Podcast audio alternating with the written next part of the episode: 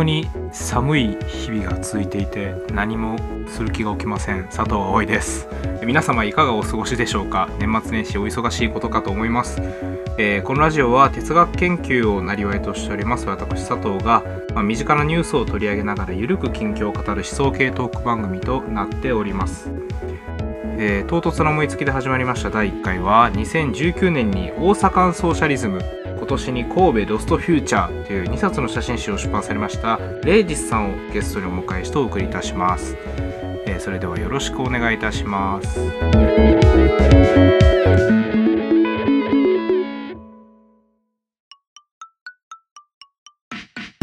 は大阪ソーシャリズム神戸ロストフューチャー2冊の、えー写真集を出された、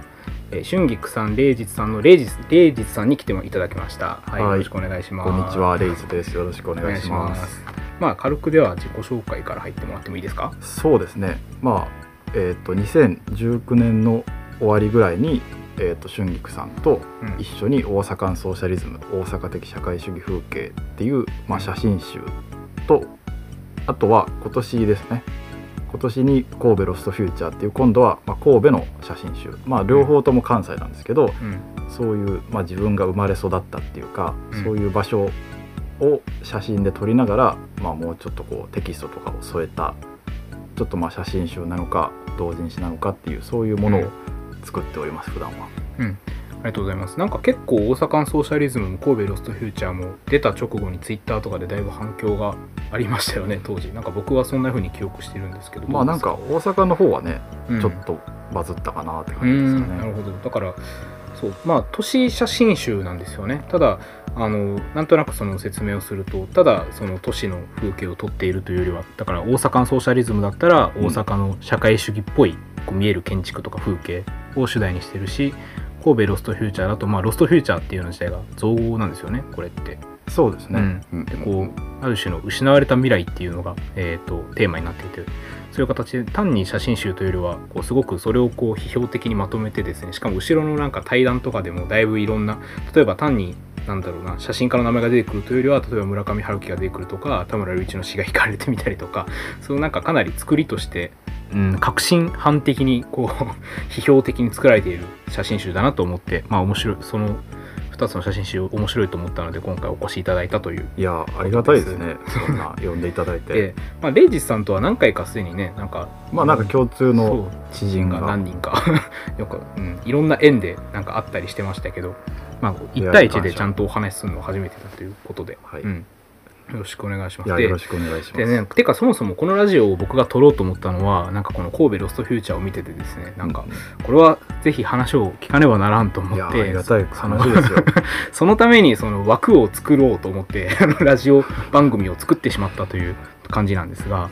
そう僕は結構これを読んでからですねなんか写真写真というものの力を結構僕は今までちゃんと見ていなかったなと思って写真の歴史とかを調べたりですね写真ブームみたいなのが僕の中で割とは始まっているんですけどこれそうですね初めにこうお聞きしたいんですけど、うんうん。どういうふうに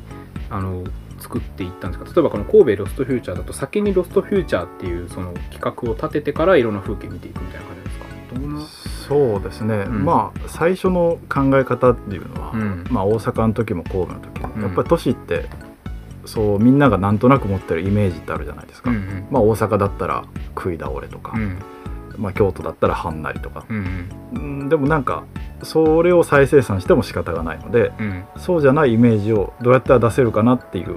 うんところがやっぱりスタートですよね。うんうん。でロストフューチャーの場合はなんていうのかな。やっぱそれは大阪の続きというか、うん。なんか毎回その本の最後に対談というか、うん謎解きというか、うん。そういう文章を載せてるんですけどなんかそこで一個言い間違っちゃったんですよね。大阪のソーシャリズムの時に。うん。レトロフューチャーって言葉はあるんですよ。うん。つまり大阪万博とか、うん。そういうまあ高度経済成長期の輝かしい未来を夢見ることのできた時代の、まあなんか遺物というかそういうものをい今こう懐かしく振り返るみたいな。うん。そういう懐かしい未来っていう言葉はうん実際あってなんか岡田敏夫とかもそういう本出してるんじゃなかったかな。うんうんで本当は言いたかったところをなんか僕は間違って「ロストフューチャー」って言っちゃったんですね。うん。でそう。ででその間違いっていうのが、まあ、意外となんかレトロフューチャーってなんかあんまり言葉の響き的にすごい個人的な話ですけどなんかうん。あんまりしっくりこなくて、うんうん。ちょっとなんかブリキのおもちゃみたいな。うんうん。あんまりそういう質感って僕が撮りたいものではなかったんですね、うん。まあ、僕が撮ってるわけじゃないけど。でそういうところになんか友達のデザイナーの人がなんかマーク・フィッシャーだったかな、うんうんうん。マーク・フィッシャーの僕読んでないんですけどうんと資本主義リアリズムじゃない分厚い本があって、えっ、と我が人生の幽霊たちかな。そうそうそう、なんかそれの副題だったかな、なんとかかんとか Lost Futures。うんうん。っていう言葉があるよっていうふうにうん言ってもらって、資本主義リアリズムは昔読んで、うん。まあ、結構面白く読んだ記憶があったので、じゃあなんかその言葉をこうあえて生かしてみようっていうところが始まりでしたね。えー、結構面白いですね。つまり言い間違いから始まったといううんもともとはそう。だからロストフューチャーって言葉はまあ一般にはないんじゃないかな。うんいやでもねまあ特に僕は感激を受けたのがロストフューチャーだったのでそっちの話からなんとなく入っていきたいんですけどまあ、実際だからそのロロストフューチャーっていうのがどういうコンセプト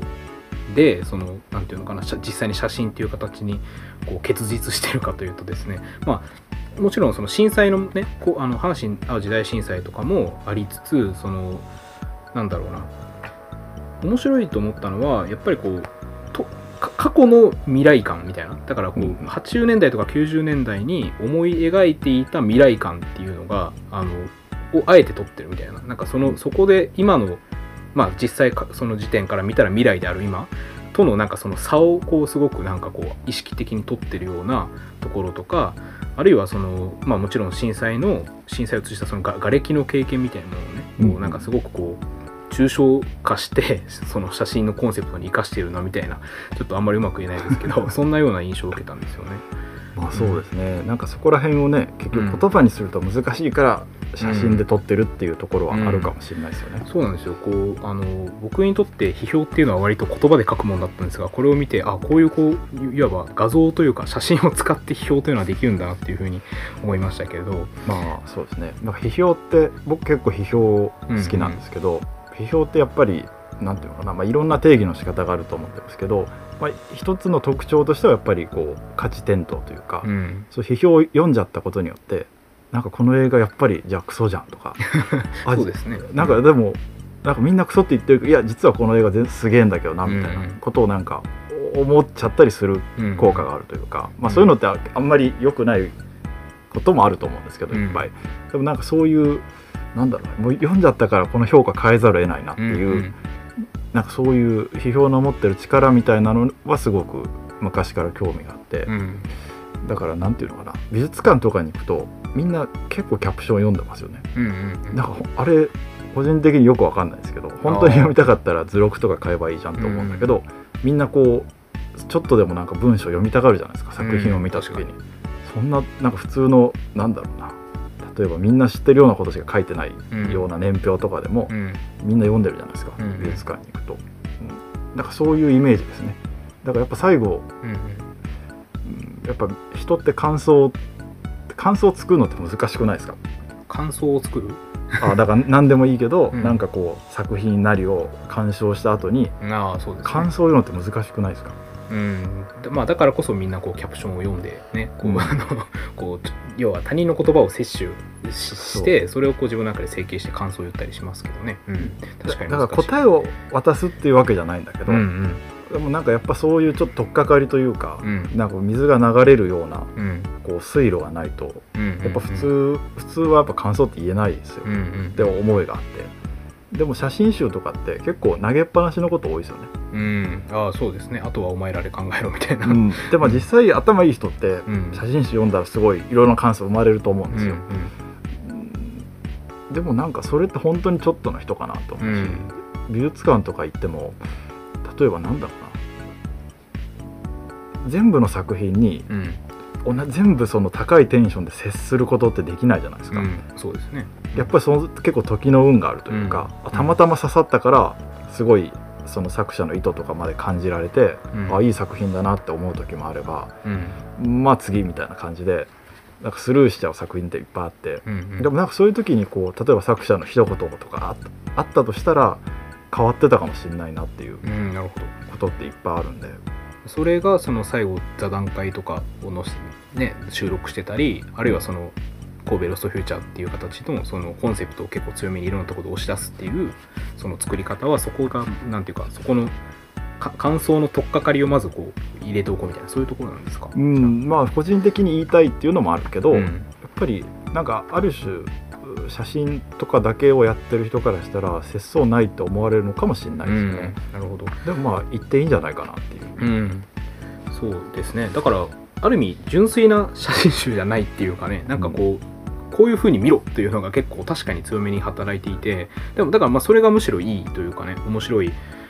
って思ったんです。つまりこうこれは大阪の場合も神戸の場合もまあそのあんまりこう特徴的なモニュメントを撮ってるというよりはなんかその辺に住んでる人だったら普段通ってるようなものだったりとかそういうものを意外と撮ってたりするんですよね。でそこがこうそれを一回写真として切り取ってそういう言葉を載せるっていうことで、まあ、まさにさっきおっしゃられてたようなそのイメージを変えてしまう。そもそも日常風景だったものがそうじゃなくなるみたいな、まあ、いわゆる以下効果みたいなものが発生しているよなっていうふうに思って。だからあのいで他の写真をこう眺めてみた時にと風景写真とか都市都市の写真っていうのはまあむしろ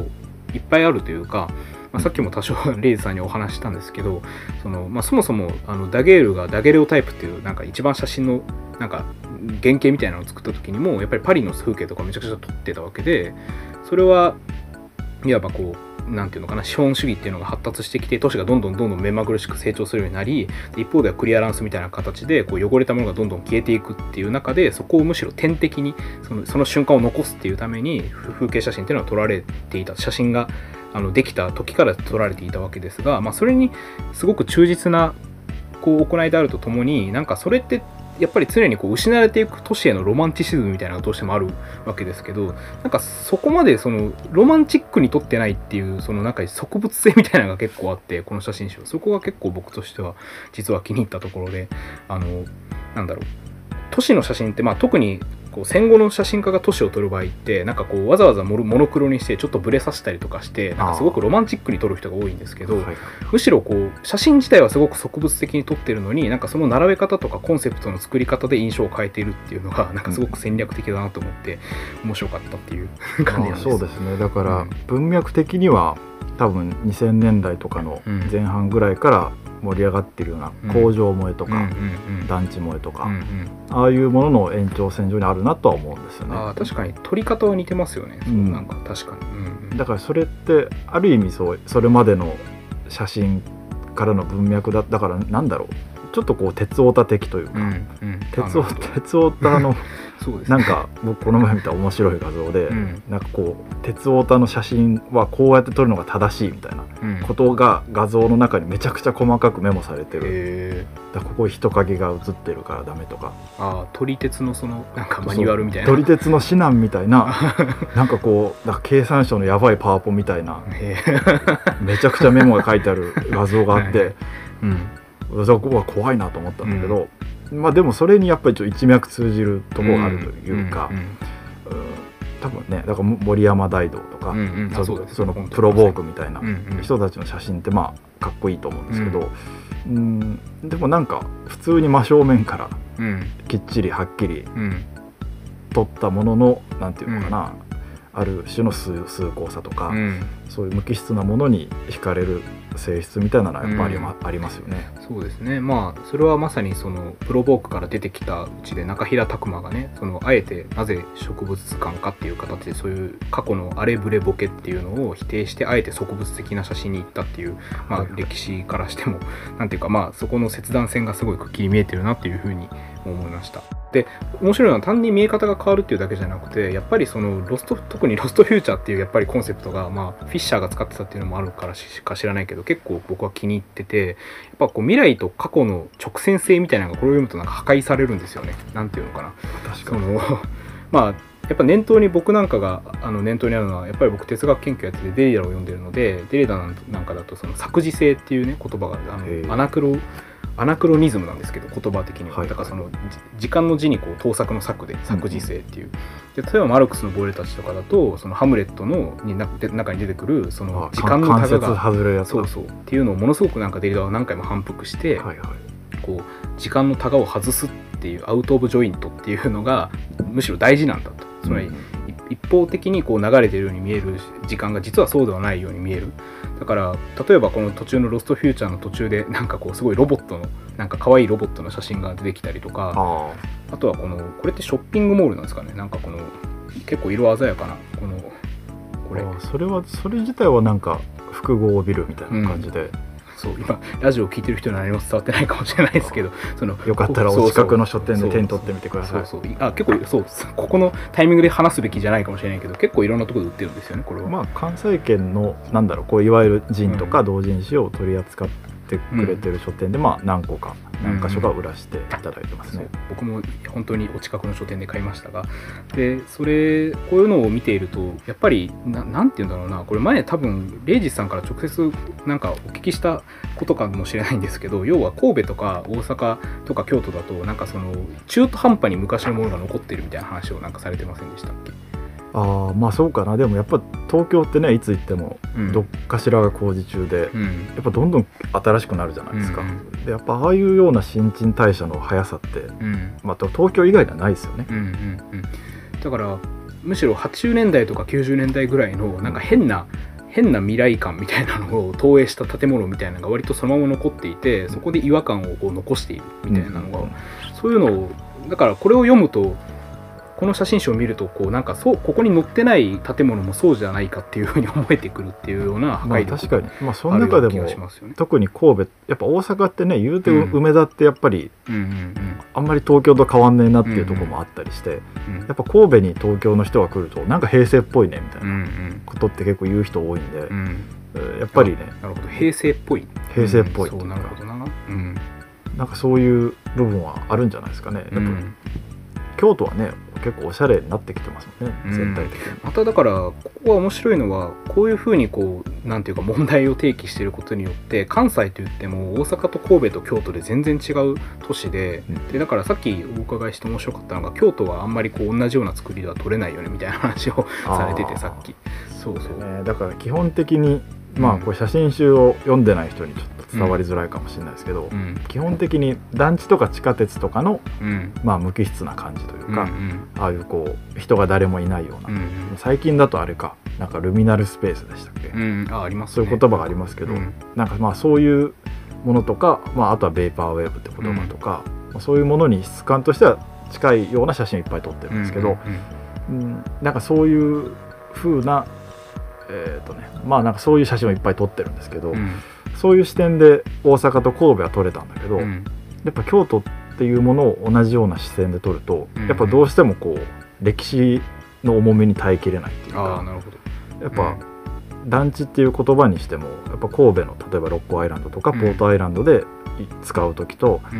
ん。京都で使う時ってやっぱ全然重みが違うじゃないですか。そうですね。それはまあ単純単純にというかまああのまあ、もちろん差別の問題とか部落の問題があるのでだからそのやっぱり単にむしだからむしろ萌えみたいな感じで取り上げていいのかどうかっていうのがまあ、難しくなってきてもっとキャプションをいっぱいつけないといけなくなっちゃうツイッターを見てたら別にこれはそんなバズってないツイートかもしれないけど、うん。京都の京都っぽくないサイドっていうんうツイートがあって、うんササイドはこう英語でね SID って、うん。それでめちゃくちゃこう、まあ、いわゆるそういうようなうん。なんかこう比較産業のうんうん。お店とかを、まあ写してるような写真がなんかこうバズってて。うんなるほど。いやサイドじゃないやろみたいな。京都っぽくないサイドではないやろみたいな、うんそれこそがむしろ京都やろっていうか、あーだからつまりその要はなんていうの、人が思う嵐山神社仏閣お茶舞妓さんみたいな。そそれに対しては京都っぽくない制度かもしれないけどでも普通に確かに関西にいる人にとってはやっぱりその京都っていうのはねその本当に区画としてわすごく分かりやすくそう差別地域とそうではない地域っていうのがはっきり分かれてる都市だからそれは普通にこう我々生きてると京都のにいる人にとってはむしろ京都的な風景ですよね。まあやっぱり写真撮るってやっぱ暴力だと思うんですよね、うんうん、なるほど。で暴力であることは全然悪いと思わないというか、んんうん暴力に反対したことないって三島由紀夫が言ってましたけど、三島由紀夫が言ってたのが。うんなるほど。まあ気分的には割とそうなんだけど、うんうんでも確かもうとはいえやっぱ無自覚になされる暴力は怖いなっていうような感覚がなくなると良くないなとは思うんで、だからまあすごく分かりや分かってきました。だからつまり大阪とか神戸っていうのはあえてこういうふうに見せるという時に、まあ結局一つの暴力を行使しているわけだけどなんかそれをこう京都に対して行使するってなると本当にもうもう何もう何段階かのその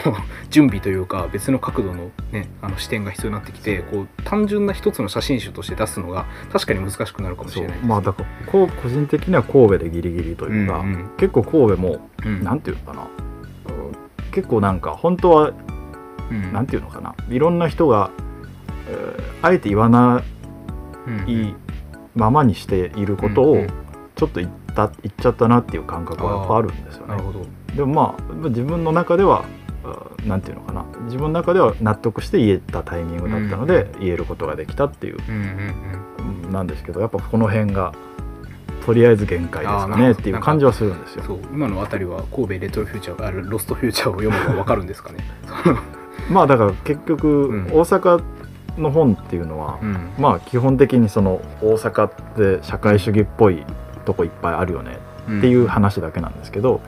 やっぱ同じようなテイストで取っていくとやっぱり神戸の場合だと地震の問題とか、うんうん。そういうものに触れざるを得なくなっていって、結構まあ自自分自身が被災した経験とか、うん。そういう経験について、まあ、語ってるんですけど、うんうん、なんかそこら辺を言葉にするのって結構、うん。まあなんかねそういうのが大変だっていうような言説はいっぱい読んできた気がするんだけど、うん。実際自分でやってみると本当大変ですよねこういうのって。なるほど、まあ、そういう形でそのなんていうのかな。そこでさっきおこれもさっきお伺いして面白かった話でその神戸、えーロストフューチャーと大阪のソーシャリズムの売れ方がその東京とかと関西で割となんかニュアンスが違うみたいな 話を聞いてはいはいはい。その辺はなんかお伺いしてもいいですか？あもう一回、はいはい。まあだから大阪の方のってうん。まあ同人誌にしてはまあまあ売れてるっていう感じだと思うんですけど、うん。結構東京で売れてたんですよね。うんうん。ででも神戸の本って東京では全く売れてなくてうんああなるほど。どやっぱなんか突出して神戸で売れてて、うんうん。まあ、あとちょっと京阪神で、うんうん。まあまあみたいな、うんうん。だから、まあ、自分としてはこういよりなんだろうな、まあ、深く地域に向き合えたっていう感覚はあるんだけど、うん。まあなんかそれがゆえにあんまりキャッチーさもなかったのかなっていう。だからつまり東京の人にとっては大阪っていうのは分かりやすいなんかキャラクターがあってだからそのイカ効果っていうのもその分分かりやすいわけですよね。みんなが知ってる大阪に対するち違う大阪っていうのが分かりやすかったけれどもそもそも東京の人に神戸に対するイメージがないからイカされるもクソもなかったみたいなまあそんまあな感じなそんでしょうか。だから東京の人って別に神戸に興味ないんだなっていうのはすごい思いましたね。うん、だからその本当にここの最後の座談会でも出てきたし今今まで話してきたように関西といってもだいぶその地域性っていうのが別々でバラバラでうんだからむしろ関西に住んでるとある程度当たり前にそういうことは知っているからこういうものをまあ接する機会もあるんだけどっていう、まあ、そういう感じですかね。そうですね。うんなるほど。まあ、ここでもう一つあのお伺いしておきたいっていうのはそのこの2つのなんかニュアンスの違いっていうのとうんそのレイジスさんがだから大阪で生まれて神戸で育ってっていう形で割とだから実は地元の本でもあるんですよねこの2つの本っていうのは。ああそうですね。うん私は神戸の方です。そうね、うんまあだからすごく厳密に言うとうん神戸で生まれたのかな？うん、あそうなんですか。まあ病院は神戸だった。まあでもその後すぐ、うん父方の実家が大阪にあるんで。大阪に行ってうんでもなんかあんまりこうなんていうのかな子育て的にうん向いてない環境だったらしくて、うん。まあ、また神戸に戻って、うん。そこでこう被災して、うん。また別の大阪の場所に一定期間避難してうん。て、うん。また帰ってきてみたいな、結構まあ行ったり来たりしてるんで、うんうんうん。なるほど。だからこうこの2つの本っていうのはだから徹底してさっきねあの工場萌えとか団地萌えみたいな話が出てきた時にも言われてたように徹底して植物的無機的に取られてるんだけど一方ではそのそういうレイジさんのこう身体性っていうかなんていうのかな。ああそうね。結構私小説的なタッチも実はあるっていうまあ話をね実はあるというかね、うんなんかね実際自分で作る前は、うん。そういうことを言う作家とかうざいなと思ってたけど、まあね、うん。なんか何でもこいつ自分のうん。生まれの話ばっかしてるやんけみたいな、うんでもまあ意外とね作ってみると自然とそうなっちゃうとうんいうか、そうですね、うん。なんか結局自分が生まれたのがうん。生まれたというか、まあ、一番それで長いこと住んでたのがう、ん。長田区っていうところなんですけど、まあ、そこっていろんな問題があるところなんですよ。まあうん。うん一つは地震の問題。地震で一番被害を受けた地域でもあったし、うん。まあ、他にもね、えーいろんな差別の問題とか、うん。まあ、在日の問題とか、いろんな問題があって。でもいざなんか自分がなんか表現するっていう時にそれを一個ずつこう研いでいかないとうんうんなんか先に行けないような気になっちゃうんですようんうんうん。ね。なるほど。だからまあね。そういうところから、まあ、むしろ出発するというか、うん、だからそこがねあのさっきもお話多少してたんですけど僕の地元は僕も地元大阪なんですが、うん。あのむしろでも僕は大阪っつってもだいぶ東の方で、まあ、いわゆる枚方市っていうところなんですが、はいはい。そうするとそんなになんていうのかな、まあ、いわゆる国道沿いみたいなところなんですよね。そうすると、まあ、大阪出身ではあるんだけどでも別に大阪のそのメインのところのことよく知らないしその後僕は京都の大学に今までずっといるのでだからむしろ京都の方が知ってるぐらいのうん。感じなんですよね、だからそのそういうこう郊外っていうところだとそもそもそういうなんていうんだろう地元から出発していくっていうこと地元の歴史性をなんか通っていくみたいなこともあんまりしづらくてですね。むしろそこの非歴史性の方を問題にしていくみたいな逆立ちが僕の場合はあって、はいはい。まあ、僕とかあの同じ同郷の,、ね、あの出身であの中上賢治の研究してる松田樹という男がいるんですが、まあ、彼なんかも僕と同じところから出発して彼も歴史の問題やってるし、まあ彼は文学で僕は哲学だけど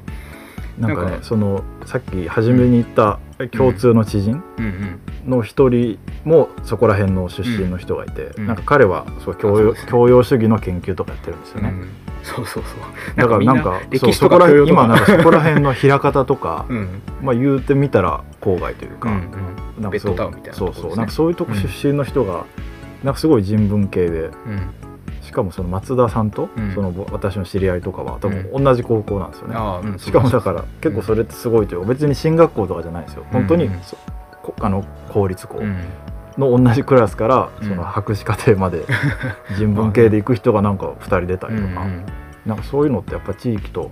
関係なくはないなと思いますよね。うん、そうですね。だから僕も今あの近代体操という名前のね批評系の団体をやっているんですがそこでもやっぱり空間とか場所っていうことを問題にするときにやっぱり単に空間とか場所っていうのを何て言うのかなある意味幾何学的になんか理解していくというよりはそこにどうやってこう記憶とか歴史が蓄積するかっていうことを僕,、まあ、僕と松田さんでやってるんですけどね。だからまあ結構確かにみんなベタにそういう話をしていてまあで別にそれを僕たちは地元から出発してそういうことをやってるっていうつもりはなかったんですけどそういう形で結局身体性っていうか出てしまうのかもしれないっていうのがなんかそのレイジさんの雑誌の作り方とかも見てても思ったことでしたね。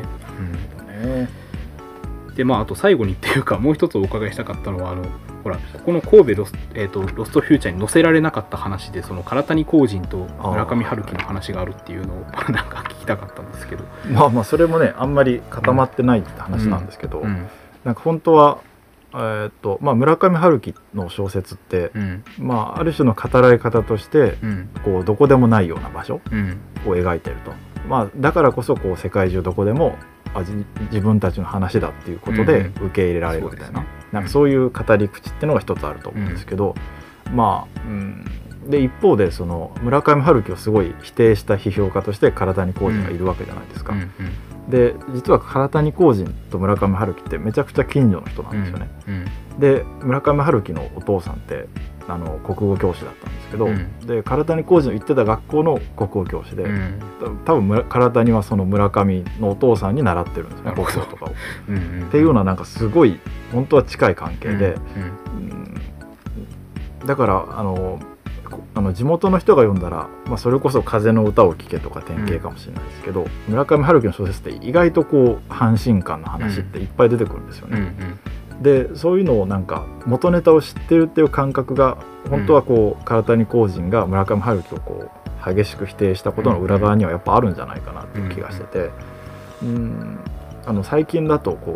う東博樹さんがねうん。東博樹さんがその新海誠ををななんだっけな「批評という病」っていう文章の中華なんかですごいして、うん。あの批判をしててでそこで実際そのこれはこう唐谷が村上を評価しなかったことの反復だうんっていうことも分かってるんだけどやめられないみたいな話を しててちょっと最近読み返してないからあやふやなんだけど、でやっぱそういうことの裏側にもやっぱその自分の知ってる風景をこういうふうに解釈するのかっていうような思いがやっぱあると思うんですね。うんうんうん。それは唐谷の場合だったらその阪神間の風景だし、東博樹と新海誠の場合だったら東京の風景っていうふうにだから実際テキストだけ読むとなんでそんな嫌いなみたいうんうなん。ことが、もう実際そこら辺歩いてみると、うんうん。あまあそれは嫌いかもなみたいな。なるほど。に変わるっていう経験うんがあると思ってて、うんうん。なんかそういうことってでもなかなか文章で書いても伝わりにくいというか、実際ね歩いてみたらわかるけど、うん。それを文章に伝えるのって結構難しいなと思ってて、うん。なんかそれもこう写真と文章を組み合わせたらうんちょっと伝わる部分もあるかなっていう。う。ん。なるほど。あのまあ僕たちが近代体操でやってる読書会であのマルク・オジェっていう人がいてですねその人のテキストを最近言ってもちょっと前に扱ったんだけどそのそのテキストが「非場所」っていうタイトルなんですね。はい。でそれがその、まあ、非場所っていうのは何かというと、まあ、端的に言うとスーパーマーケットとか空港とかなんですね。つまりどこでも同じ風景でありそのそれに対して場所っていうのはむしろなんかその人たちのかなんかそこに住んでる人たちがある程度顔と名前をみんな知っててみたいな形でそこに記憶とか歴史が蓄積していく場所としての、まあ、場所に対してそれが一切ない。で誰誰でもそのむしろアイデンティティを剥奪されていてその例えば空港とかだったら飛行機に乗る瞬間だけアイデンティティを確認されるみたいな場所としての非場所っていうのを扱ってるんですね。そうしてその資本主義っていうのはどんどん非場所っていうのを拡大していくっていう話になってるんですけど、まあ、そうすると何ていうのかなそこの村上春樹なりしあの新海誠の、まあ、新海誠の場合は明らかに東京の風景なんだけどなんかこれは本当に東京の風景なのかみたいなすごい非常にきらびやかなこう表彰の仕方をするわけですよね。そこでこうつまり場所っていうのをあるある種こう無記名なものにこう変えていくみたいな、まあ、非場所化みたいな運動が、まあ、あえて言うならあるのかもしれなくてそこにそのある種のある程度身体性を持って暮らしている人だとそれにすごく違和感を持つっていうようなことが、まあ、多分 唐谷と村上春樹の間でも単なる思想的な対決以上にそういうなんかレベルのことがあって。うん確かに。なんかまあそこがあえて言うとああの私と佐藤さん違うとこかもしれないですね。ああなるほど。つまり近代体操の人たちが言ってるようなことって、その非場所化がしかしもう一回場所化してしまう。っうん。ていうことのメカニズムをもっと解き明かしたいというかいうところあるんじゃないですか。でもなんか一方で僕がこう写真集とかで、なんだろう表現したいことの一つは、やっぱり場所が非場所化してしまうことのなんか悲しみとか。あいやいやあの僕たちも別になんなんていうまあどっちサイドについてるわけではないんですけどやっぱりだからむしろ非場所化していくっていうことを前提とした上で、うん。なんていうかもう一度場所の問題をどうやったら提起できるんだみたいなことをじゃあ言っていて。一緒かもしれない。一緒かもしれない。いやだから僕たち僕と松田さんがそもそも、まあ、それこそさっき言ったように地元一緒で僕たちの地元にあの昔蔦屋があったんですけど、まあ、蔦屋自体ある意味非場所的な場所ですが、なんかそれが潰れてなんか今あの僕は直接確認してないんだけど松田さん曰くそれがなんか楽天だかアマゾンだかのなんかはいあの配達の中継地になったっていう話を聞いたんですよ。でこれがまあなんていうか本当に、まあ、すごく象徴的な出来事で、まあ、まだしもそのレンタルビデオないし本屋っていう、まあ、まだ文化的な場所がその文化と文化の単なる中中継地点でしかなくなってもう僕たちの地元にはなくていいっていうことになったわけですよね文化というものが。なんかそこから僕たちはなんか今の読書会とかをやっているのである種なんか確かにそれが居場所化してしまうっていうまあこと確かにだからに対するそれが居場所化したことによって前の居場所も場所だったんやなみたそいうなあそうなんですよ。ことは逆に見えてくるっていう。そうそういう作事的なまさにアナクロニズムがあるし、うんまあ、もうちょっと、まあ、そこまで単純に記憶を残そうみたいな話でもないんですけどうんでもそういうこう僕たちの活動をしていく上でなんか単純にこの神戸ロストフューチャーはすごく、まあ、大阪のソーシャリズムもすごくなんていうか参考になったというかなるほどこういうやり方があるのかっていう形で。なんかそういうね 視点で見ていただけたのは大変ありがたいですね、えー。というなんかしんみりした感じに なってしまったんですこうそもそもどういう動機で作り始めたみたいな話そもそもどういう動機か、まあ最後にその話を。しそういう話をしてみましょうか、うん。まあこれは佐藤さんと話すからせっかくなのでっていう話なんですけど、まあもともと僕は結構批評の読者でうん。とまあそれこそねさっき言ったみたいに唐谷浩二とか結構好きなんですよね普通うんにね。で、えーとはいえなんだろう自分が10代だった時って、うん。なんかこう文芸誌からどんどんこう批評が乗らなくなっていくというか、まあなんかそういう時代でもあったわけで、うん。なんか批評って結まあ、普通に商品として売れないよねっていうか、うんうん。そういう時期だったわけですね。でもなんかそれがだんだんこう2010年代の終わりぐらいからだんだん変わってきて、例えばこう可愛いウルフとか、うんうん。まあ、アーギュメンツとかうん。っていう同人誌って、まあ可愛いウルフが批評っぽい批評家っていうとまあ微妙かもしれない、まあでもこうなんかちょっと変わった切り口っていうぐらいの意味だったらすごい批評的な本だったと思うんですけど、なんかああいう本が同人誌なのに1,000冊以上売れる。みたいな。うん。だから言うてみたらなんだろう結局そういう数千冊の世界じゃないですか。批評の世界って、とか、まあ、文芸誌の世界って、だからその3,000部だったら商品にならないけどでも頑張ったら1,000部以上売れるみたいな。うんうんなんかそういうこうある種このお普通のこう、まあ、市場と、まあ、同人の市場がこうクロスするような、うんえー瞬間っていうのがまあ最近あったと思うんだうんよね。うんでなんかそういうのをこう旗から見ててなんかあじゃあ自分もやったらいいじゃんというか、うんうんあやっていきっていう言葉とか昔流行ってましたけど、うんうん。なんかそういうのに、えー背中を押されたというか、うんうんっていうのはありますね。だからあんまりいわゆる批評の本では全然ないと思うけど、うん。なんかモチベーションとしてはあなんか批評とかを好きな人たちが頑張ってるなっていうのがうん。うんと頑張ってるなっていうところにすごい共振して作られた本であるっていうのは確かですね。うん。まあ、つまりあのある程度なんだろうなそれをやって会社員が生活するみたいな規模の売れ方はもちろんしないわけですがそのとりあえず1冊作ってその作るのにかかったお金を回収して次作る分ぐらいのストックはできるぐらいのそのぐらいの回し方っていうのは確かに努力と戦略視野で全然できるようになってきていて批評系は特に。やっぱりね、かうん。カメラとかも高いじゃないですか。うんうん何十万とか。うんう、ん。やっぱねそういうのは使えないわけで、うんうんうん、じゃあなんか普通いわゆるその本屋さんに並んでるような写真集は作れないかもしれないけどっていうところですよね。あこれはもしかして iPhone とかで撮ってるんですか？この写真って。いやそんなことはないさすがに。とはいえまあまあなお値段する カメラで撮ってるんですけど、うん。それがプロの人ってまあ桁が全然違うようなので撮ったりしてるわけですよ。カメラも本当にね まあなんかオーディオとかに通じるところがあってなんかこうなんかあの途中からオカルトの世界みたいになっててあなんかあのー 関西電力は音がいいみたいな。あそうそうそう。そういうのでなんか多分カメラも上を見れば全然天井がないというかね、うん。いくらでも高いものがある、うん、そうですね。うんいや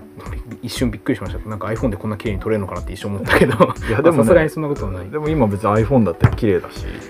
まあねだから本当に YouTuber の人とかも普通に iPhone で撮ってますもんね、まあ撮ってますよね。てかなんだったら映画監督とかもなんか一部のシーンは iPhone で撮ってたりしますもんね、まあ、確かにそう CM の下に書いてるね毎回。全編 iPhone で撮りましたみたいな、うんそう。なるほどはい、というところでなんかいろいろとお伺いできた。なんか、まあ、うまくまとまんなかったかもしれないけど。でもかなりなんか面白い話になったんじゃないかなと思います。まあなんかこう第1回でまあ第1回っていうか僕はそもそもレイジさんの話を聞きたかっただけなので続くかわからないんですが。ぜひ続けてください。そう。なのであの第1回レイジさんをお呼びしてよかったなと思っております。まあ、佐藤さんのあの喋りが好きな人多いんじゃないですか？なんかそうなんかねこうレイジさんは毎回なんか喋るたびに最終的に僕を褒めにかかってくるから なんかむしろ信用できないみたいなとこいやいろが。あってやいやいや。でもここまで聞いてる人って多分佐藤さんの喋り好きだよねあ。みんなね。そなんだそのライブ会場で語りかけるみたいな。好きだよねっつって。はい まあそんなといころで。やいやそれは才能はいだから生かしてください、あどうもなんか褒められたというところで。あ のまあとりあえずレイジさんこの第1回ゲストレイジさんの会はここら辺で終わりということにしたいと思います。どうもありがとうございました。ありがとうございました、はい、ありがとうございました。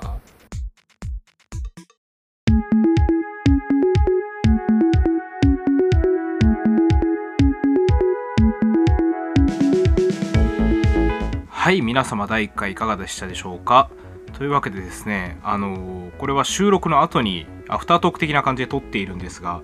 自分の喋りを聞き返したらですねなんかカミカミだし全然あれですねなんか昔ラジオ撮ってたことあるんですけどすっかり勘を忘れていますね。まあ当時からできてなかったかもしれない。なんか一番初めレイジさんの名前を思いっきり噛んでて撮り直せよっていう感じでした。はい。えーそれでそうですね。皆さんはぜひロスト神戸ロストフューチャーと、えー大阪のソーシャリズムどこかで書店で手に取ってみてください。多分通販とかでも買えると思うんで。はい。まあ、そんなところですかね、まあ、できれば月1回ぐらい更新していけたらなと思っていますんでよければ皆様お付き合いください。はい。また噛みましたが。というわけで皆様ありがとうございました。さようなら。